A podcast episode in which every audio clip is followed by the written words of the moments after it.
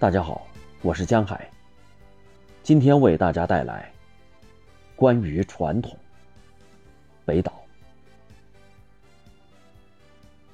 野山羊站立在悬崖上，拱桥自建成之日就已经衰老。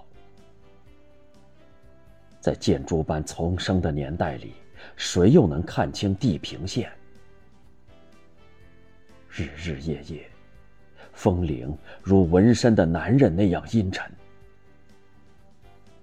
听不到祖先的语言，长夜默默的进入石头。搬动石头的愿望是山，在历史课本中起伏。